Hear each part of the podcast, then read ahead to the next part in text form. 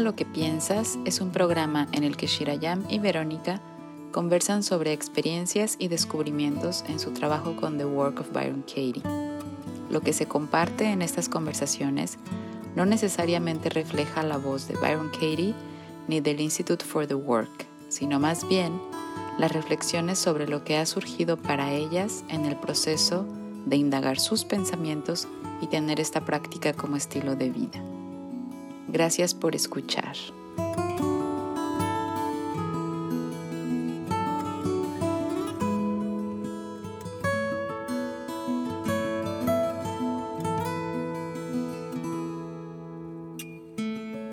Bienvenidas, bienvenidos de regreso a este podcast con Verónica Villaseñor y Shirayam. Ama lo que piensas, educa tu mente, utilizando las herramientas de Byron Katie. Gracias por estar aquí.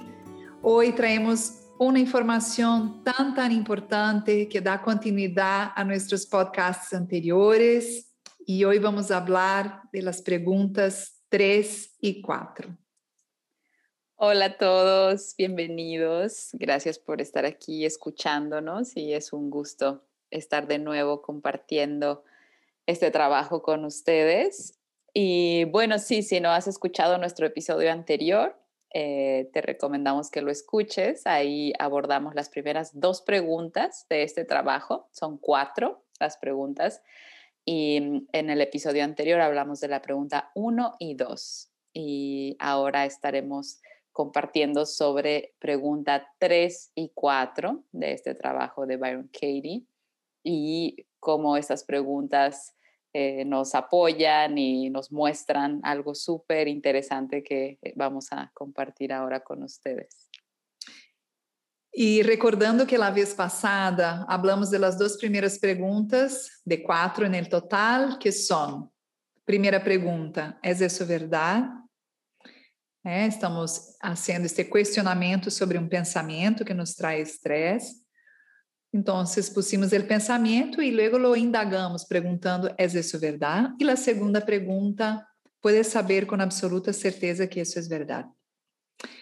E hoje vamos trazer a pergunta 3 e 4, conforme Vero falou agora, e recordando a ti que o que estamos fazendo é educando nossa mente a não crer automaticamente no que pensamos e a criar espaços de presença, de quietude para indagar-nos sobre nossas verdades personais e ver as mesmas situações em nossa vida desde outro ângulo. E sinto que essas duas perguntas 3 e 4 são um exemplo vivo disso. São perguntas que nos invitam a mirar a mesma situação e a não deixar que as situações passem por nossa vida sem deixar seu legado de aprendizagem. Então, a pergunta 3 é muito importante. A pergunta 3 diz, dice, ¿qué dice la pregunta 3, amiga? La pregunta 3, eh, bueno, sí, y también podríamos eh, poner un pensamiento, un, un uh -huh. ejemplo para que puedan ir acompañando mejor las preguntas.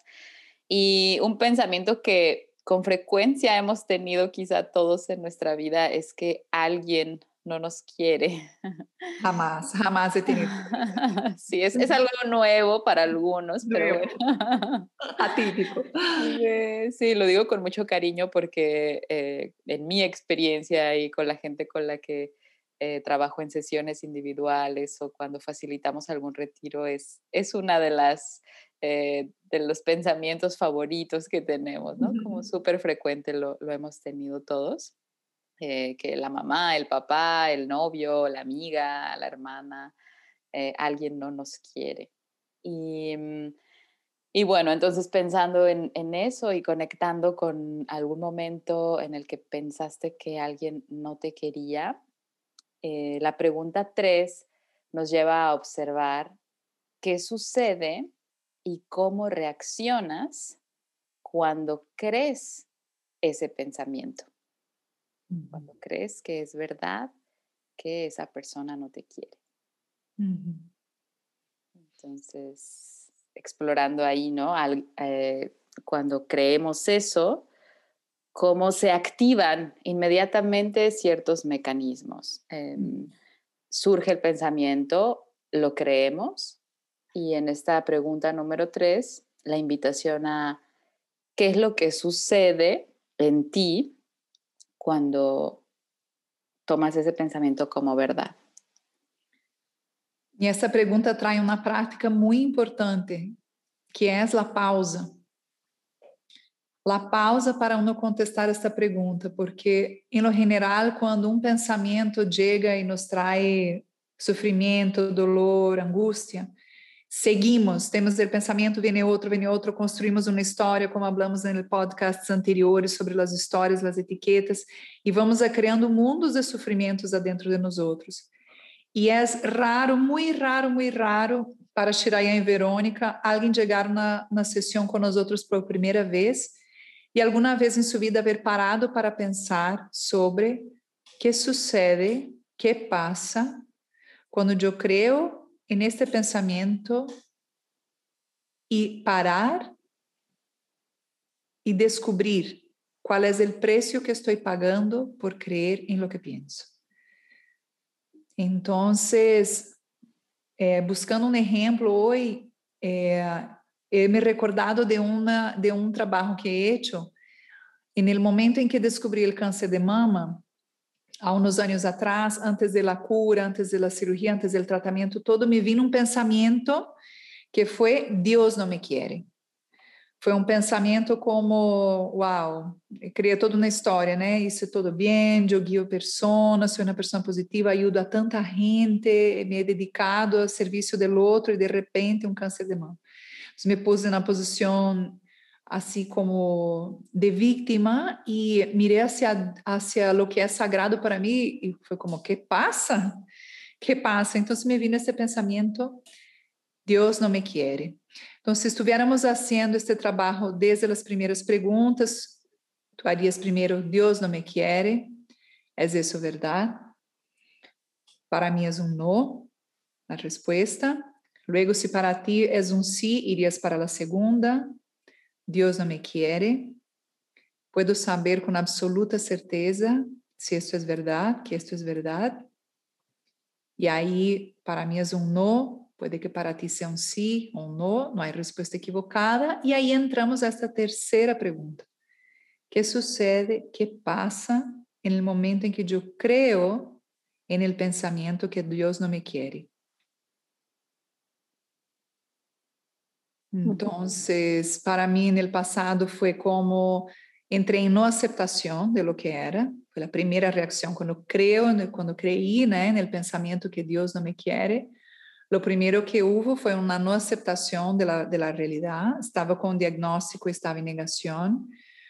Eh, una profunda que si Dios me quiere, las cosas ocurren a mi manera como una prueba, como que haciendo una lista interna de cuáles son las pruebas que tengo que Dios me quiere. Ah, es que todo ocurre a mi manera, de la que yo quiero, a la hora que yo quiero. Me sentí desconectada de lo que era sagrado para mí en ese momento que creí en el pensamiento Dios no me quiere. Y también luego empecé a buscar defectos, como algo yo debo haber hecho para que Dios no me quiera. Algo debo haber hecho, empecé con mucho autoataque, é, buscar, buscar defeitos, buscar falhas, entrar em autoexigências e rir-me mais. En el cuerpo, né? Eh, en el trabajo de The Work, há estas subpreguntas que tu puedes hacerte al contestar esta número 3. Por exemplo, eh, como se sintió en mi cuerpo? Entonces, tu puedes repetir ahora para ti umas três, quatro vezes. Ele ou ela não me quiere, En el caso que estou trabalhando, Deus não me quiere. E quando creio neste pensamento, Deus não me quiere, Deus não me quiere. Donde siento em meu corpo? Aonde em meu corpo eu sinto? Quando eu repito mentalmente e creio, Deus não me quiere. Para mim, me vem muito como um apreto na garganta, uma respiração mais pesada, mais curta. E há outras subperguntas também que Keire traz, que vamos estar explorando aqui. Para ti, Vero. Uh Sí, eh, en ese pensamiento justo, ¿no? Como Dios no me quiere eh, y yo también encuentro una situación en la que tuve ese pensamiento, que fue cuando recibí la noticia de que mi papá estaba muy enfermo, que estaba en el hospital. Y, y también, ¿no? Era un momento en el que todo estaba perfecto en mi vida, eh, aparentemente, y yo estaba a punto de iniciar con un curso, toda la preparación que había atrás, todo estaba eh, ya organizado de cierta forma y recibo esa noticia y entonces mm, en ese momento creí, Dios no me quiere porque ¿cómo me hace esto ahora?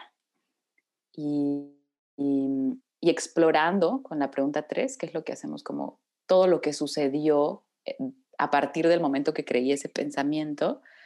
Eh, una, bueno, eso me, conectaba contigo como un poco de negación, y, o sea, pero sí me voy a México o no me voy, o a lo mejor no es tan grave, o entonces esa, esa incertidumbre y esa duda que pues venía de la negación.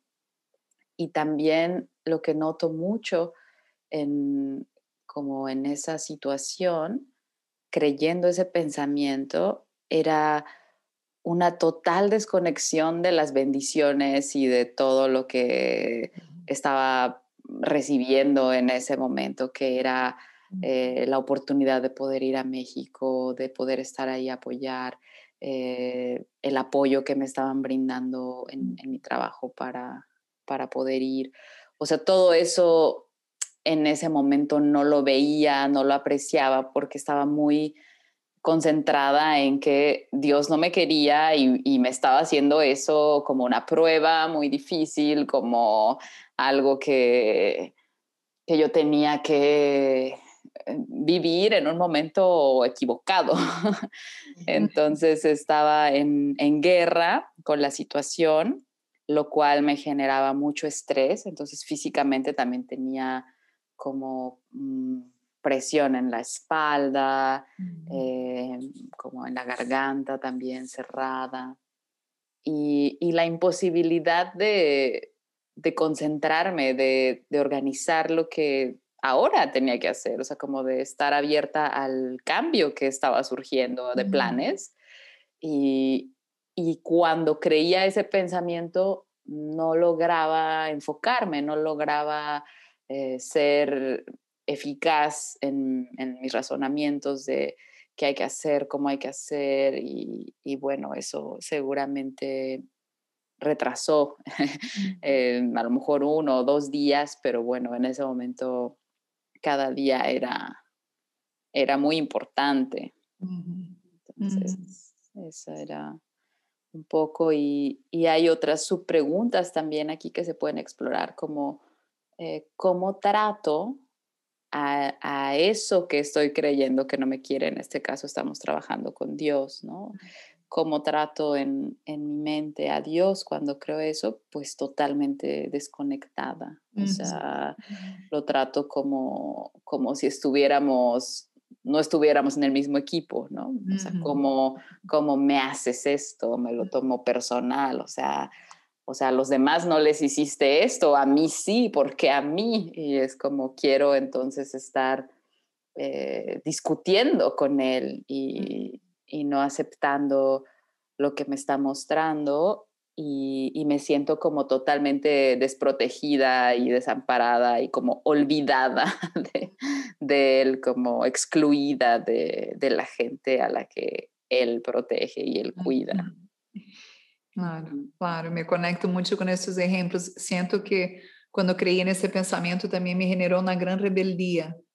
Era como depois de todo o que eu he orado, he hecho tal, tal, eh, me haces isso, então de rebeldia não vou a fazer mais minhas práticas. E por um tempo deixei minhas práticas de lado, me foquei lá no tratamento porque sentia que, claro, havia um comércio, né? Adentro mío havia generado um comércio. Eu hago, tu haces. Eu hago algo de bueno para o mundo, tu me protege. Eu sirvo a gente, tu não deixa que nada me passe.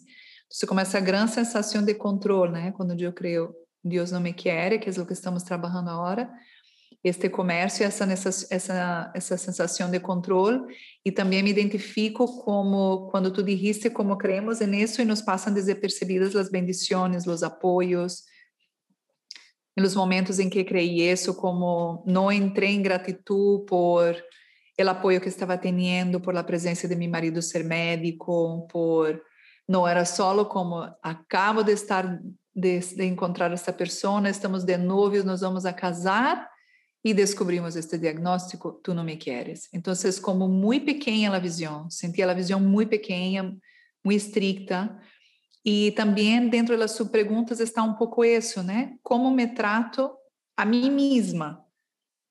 Como me trato a mim mesma em los momentos em que creio que Deus não me quer? Então, conforme mencionei anteriormente, me empezó um autoataque, que é muito comum muitas pessoas nos traem sessões como entra em autoataque facilmente quando creem num pensamento, né? ¿no? Entonces yo algo mal, não foi o suficiente, algo malo em mim isto é, é um castigo, é es una punición, é exigirme, tratarme mal. então es una pergunta que podemos utilizar nesta número 3, como trato a quem estou juzgando, como trato a mim mesma como se sente meu cuerpo, e também vem uma sua pergunta é que imagens me vêm? Que imagens me vêm quando creio que Deus não me quer? Del passado ou del futuro, né? Tu puedes parar e observar o poder que a mente tem, que ao creer em um pensamento, incluso já começamos a formar imagens, ou recordar de coisas que nos ocorreram no passado, ou começar a formar imagens de como será nosso futuro. Então, quando creí que Deus não me queria, formei imagens naquele momento de eh, não me sair as coisas bem, vou passar por um tratamento super forte, vou a perder-me de mim mesma, eh, tú eres responsable por eso, tú me pudieras haber salvado de todo eso y elegiste que no, y veía imágenes como de tratamentos larguíssimos, de eu super debilitada, super enferma, projetando todo isso no futuro, que foram coisas que não passaram em absoluto. É, e veia imagens do passado de, de como essa coisa de la, del castigo, como Deus não me quer, mirava o passado, ah, não me quer porque eu hice isso, não me quer porque isso o outro, não me quer porque esta vez que eu dije isso, que eu como aquela história de, de um castigo, começava a criar toda uma história que aumentava mas em cima o estresse, o dolor, a ansiedade. Então, esta é outra sua pergunta: que imagens criamos ou recordamos do passado ou criamos nosso futuro em nossa mente?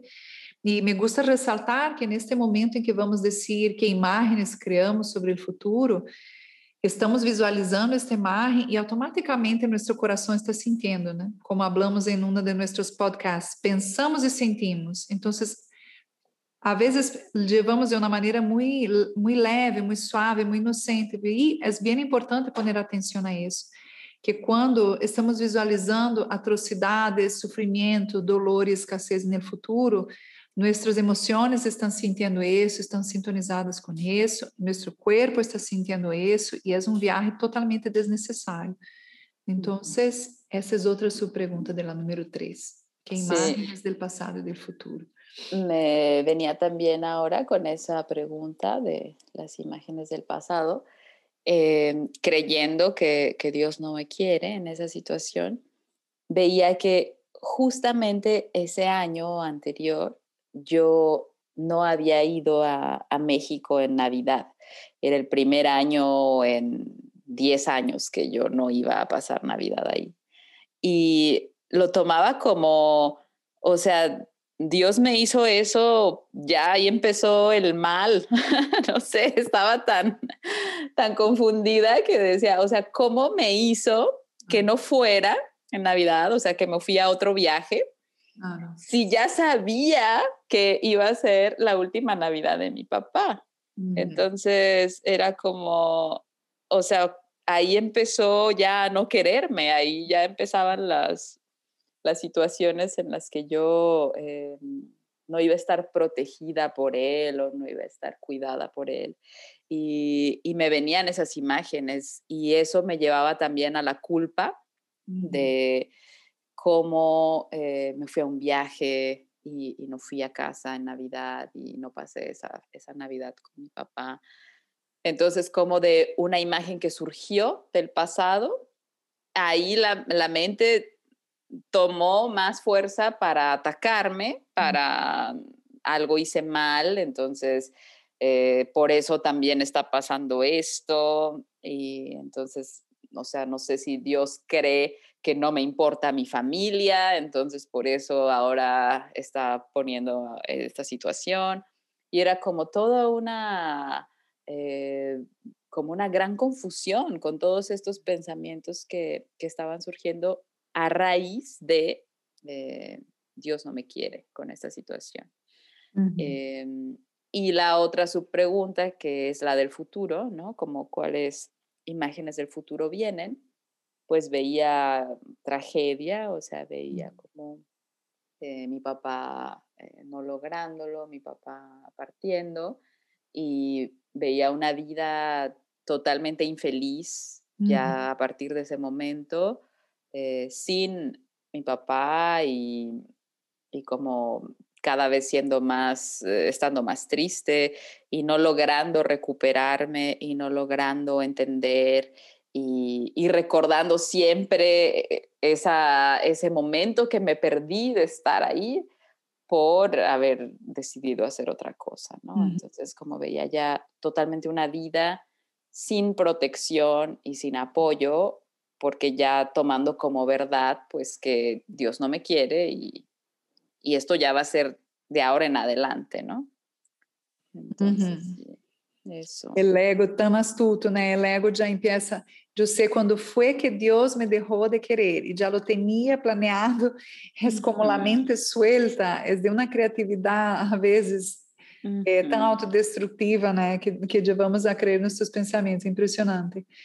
Bueno, e aí, essa esta recordamos a ti que essa é uma meditação por escrito, que há um PDF que puedes estar contestando, que está na página de thework.com, em mais de 20 línguas, que te podemos enviar também se tu nos pides através das redes sociais.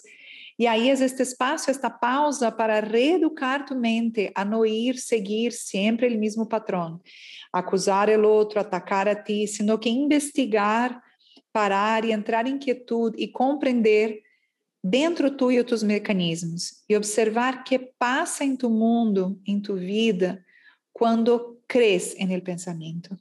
Esta é esta número três, é que ocorre, que sucede, como te sientes em los momentos em que cres nesse pensamento, hacia ti mesmo, como te tratas, como tratas a quem estás juzgando, quais imagens do passado e do futuro vêm, aonde eh, aonde sientes em tu corpo quando tu crees nesse pensamento.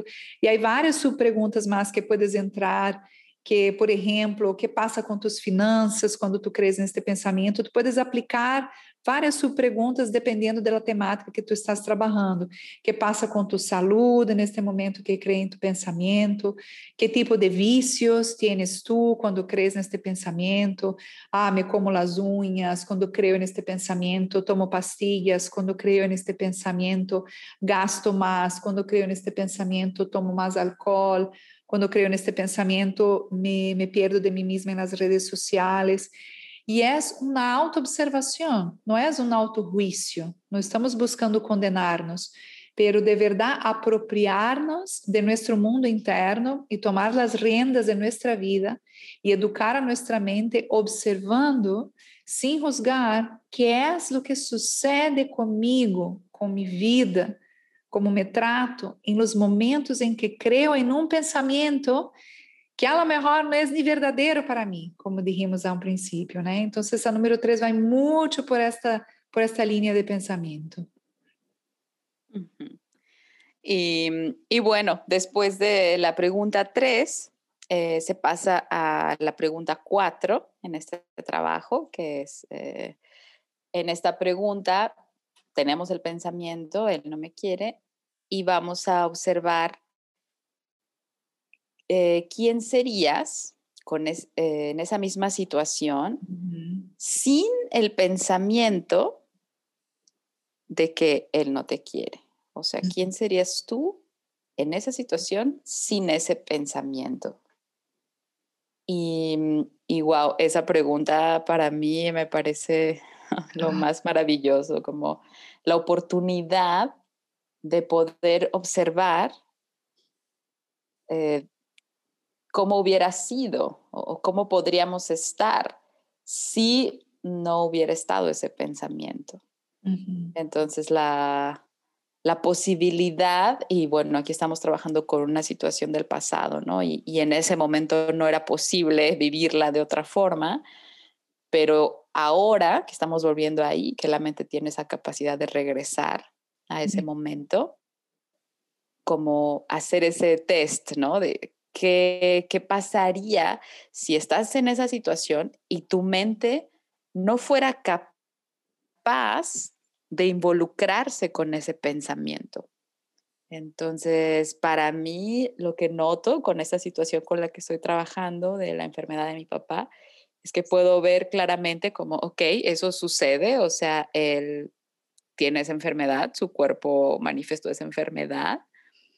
Y si no creo que, que Dios no me quiere, estoy totalmente conectada y agradecida por por el papá que, que tengo, que tuve, y, y no hay ninguna duda de lo que hay que hacer. O sea, es como súper claro lo que hay que hacer, me llega la información de que está enfermo, es claro que para mí lo más importante es estar con él, entonces la decisión es, es rápida, es comprar el primer boleto disponible, irme lo antes posible y notar y apreciar todo el apoyo que, que, no podía ver con el, cuando tenía el pensamiento, pero que sin el pensamiento puedo ver em, la escuela en donde trabajo dándome toda la posibilidad de ir lo antes posible, em, mi familia lista para que yo llegara, em, la persona que me iba a sustituir en mi trabajo lista para reemplazarme de inmediato todo sucediendo de manera perfecta y, yo pudiendo viajar eh, lo antes posible. Mm. Entonces veo como, wow, la cantidad de bendiciones mm.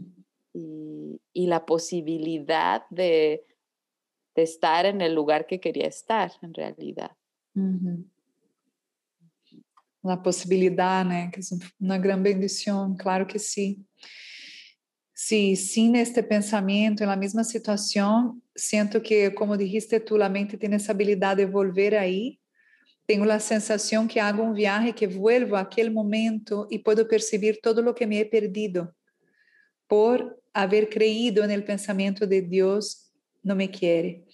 ¿Qué es lo que he perdido ahí? ¿Qué es lo que no he visto? ¿Qué es lo que no me he dado cuenta? Entonces, sin el pensamiento Dios no me quiere, yo vuelvo al momento y siento esta gratitud por alguien haber encontrado un nódulo en mi seno, donde yo ya había hecho controles y tal, y decían que no era nada, y decidimos eh, investigar. Entonces, como sin el pensamiento Dios no me quiere, como veo cómo me quiere tanto, é a possibilidade que encontramos de uma maneira tão temprana, haver tenido recursos para poder fazer todo o que era necessário da melhor maneira, é, Deus haver posto a meu lado uma, uma pessoa, um companheiro que é médico, que tem muita experiência com câncer. Então, quando miro para allá sem o pensamento, o único que logro ver é que a riqueza de detalhe, como tudo estuvo preparado para eu, para Shirayan poder passar por isso de la melhor maneira.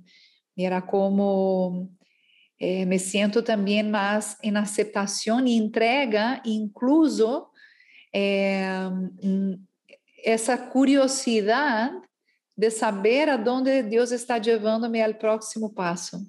É como me abre o coração de sair da rebeldia e entrar em uma entrega profunda de uma apertura de dizer a ver que vai passar a hora, a ver hoje que vai passar a hora. E o teste número um, o exame número dois, lá coisa número três, e sempre com essa sensação de que, sem o pensamento, sinto que não há soltado de minha mano, sem o pensamento, tenho confiança aonde me está levando, sem o pensamento, me conecto com follow the simple directions, né? Sigue las, sigue el próximo paso, lo que hay que hacer. Eh, sin el pensamiento me doy cuenta de todo el apoyo y um, como sin el pensamiento me siento conectada a lo que es sagrado, me, me, me despierta dentro essa, essas ganas de conectar-me através de minha prática, de la conversação com Deus, com o universo, com a vida. Me sinto muito acompanhada assim no pensamento. E as imagens do futuro como se tornam mais positivos é, nasce naturalmente uma sensação interna como vou lograr, vou lograr.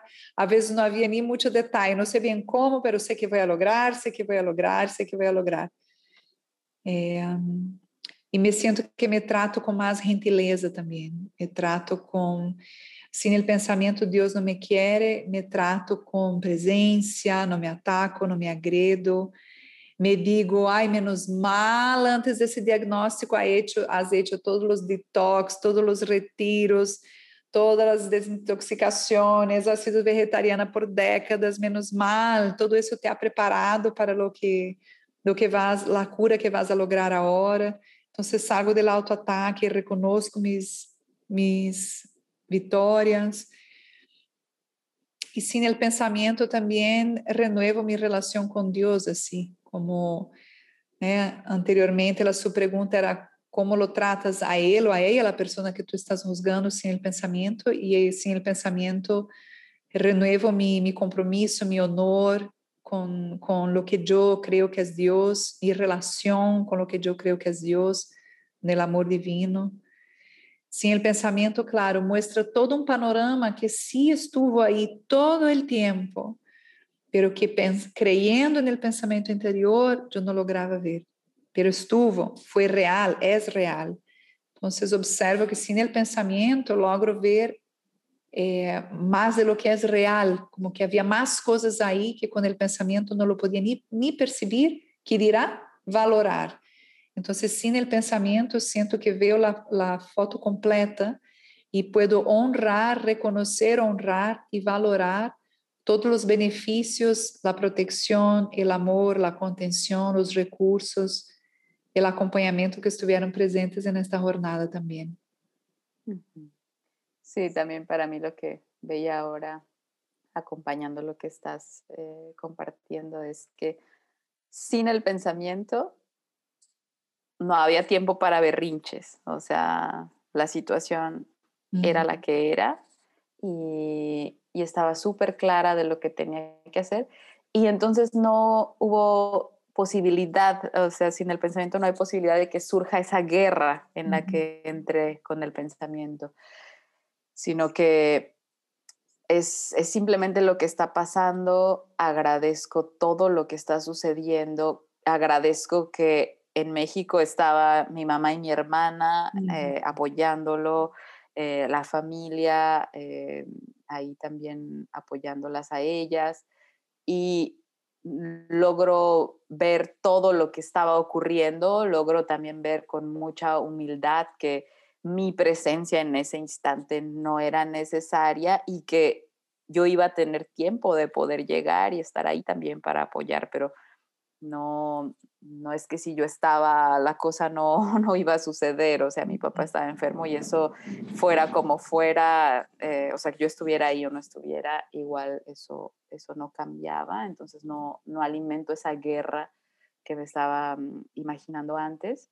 Y, y, otra cosa que veo también es, sin el pensamiento, o sea, me conecto con una gratitud tan inmensa por el papá que me tocó tener en esta vida. O sea, es una sensación tan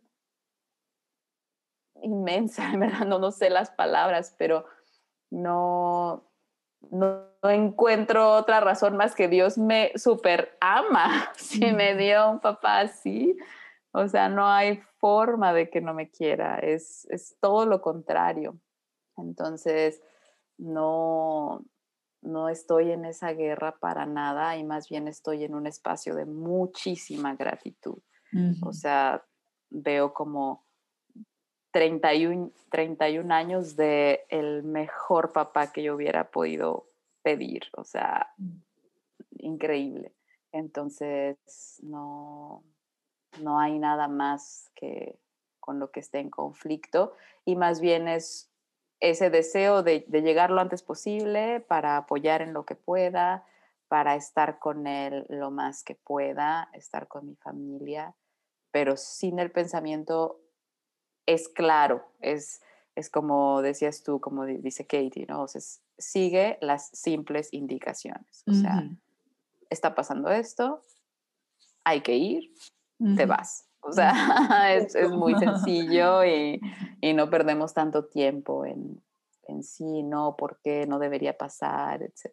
Entonces, para mí lo que siento es cuando exploramos con este trabajo, en la pregunta 3 y 4, es siempre tan interesante el viaje a, a esas situaciones que quizá en, eso, en ese momento era la única forma de la que, la que las podíamos eh, afrontar y, y, fue como fue. O sea, aquí no se trata de, de, cambiar lo que ya fue, o sea, eso es imposible, pero sí nos da este trabajo la posibilidad de revisitar esas situaciones desde un espacio nuevo, donde a lo mejor tenemos mayor conciencia, pero sobre todo donde nos concedemos este espacio, esta pausa de observar con más atención como a lo mejor en ese tiempo lo hice todo tan automático, surgió el pensamiento, lo creí, actué, o sea, fue todo tan, casi parecía todo al mismo tiempo, ¿no? Y, y con ese trabajo regresamos y vemos, wow, o sea, como no me di esa pausa, pues inevitablemente pasó todo eso que vimos en la pregunta 3, ¿no? O sea, todo lo viví así, la angustia, el estrés, la guerra, todo eso. Pero wow, o sea, ¿cómo hubiera sido si lo hubiera vivido sin ese pensamiento? Y entonces nos damos cuenta que hubiera podido ser muy gentil. Y mucha gente cuando hacemos este trabajo me pregunta, bueno, sí, pero es que eso no se puede cambiar, ya fue. Sí, ya fue, pero saber que tenemos otra posibilidad es algo enorme, porque no sabemos qué nos va a pasar hoy o mañana o en un año. Entonces, como que se va instalando esa conciencia de que hay otra forma de vivir, incluso esas situaciones. Entonces, quizá la próxima vez voy a tomar más, más pausa, voy a estar más en mí. Y no tiene que ser a lo mejor algo tan, tan grande o tan grave como esas situaciones pero ya la próxima vez que tenga una discusión, a lo mejor ya no voy a entrar tan rápido y tan en automático a pelear, a, mm, no sé, anular a la persona, a sentirme mala. O sea, ya como que sé que hay otra forma. Entonces, la práctica de este trabajo creo que es también mucho eso, que nos ayuda a ver las dos caras de la moneda, ¿no? Con el pensamiento y sin el pensamiento y haces otro trabajo y ves que otra vez también esa situación tenía dos caras la moneda y otra vez. Entonces como que va entrando en nuestro sistema que, que todas las situaciones tienen dos caras, ¿no? Y, cómo quieres tú eh, estar, de qué cara quieres eh, afrontar la, la situación. Entonces creo que estas dos preguntas son oro para, para esto. Oro, oro puro. E é muito bonito o que acabas de dizer, é como saber adentro de nós outros que há outra maneira de enfrentar uma situação. Não quer dizer que não vayamos a sofrer, não quer dizer que não vayamos a sentir dolor ou tristeza, sim, como qualquer ser humano, já que não nos iluminamos. Vamos a sentir todo isso, mas adentro de nós outros não nos vamos a perder de nós outras mesmas adentro do dolor. Não nos vamos a perder de nós outras mesmas adentro do sofrimento. É como o sofrimento, o dolor, o luto tendrá seu processo natural, eh, não nos destruirá, não nos arrastrará por anos de nossa vida, porque tuvimos a sede e o hambre suficiente para buscar mais verdades sobre o que estava passando, né?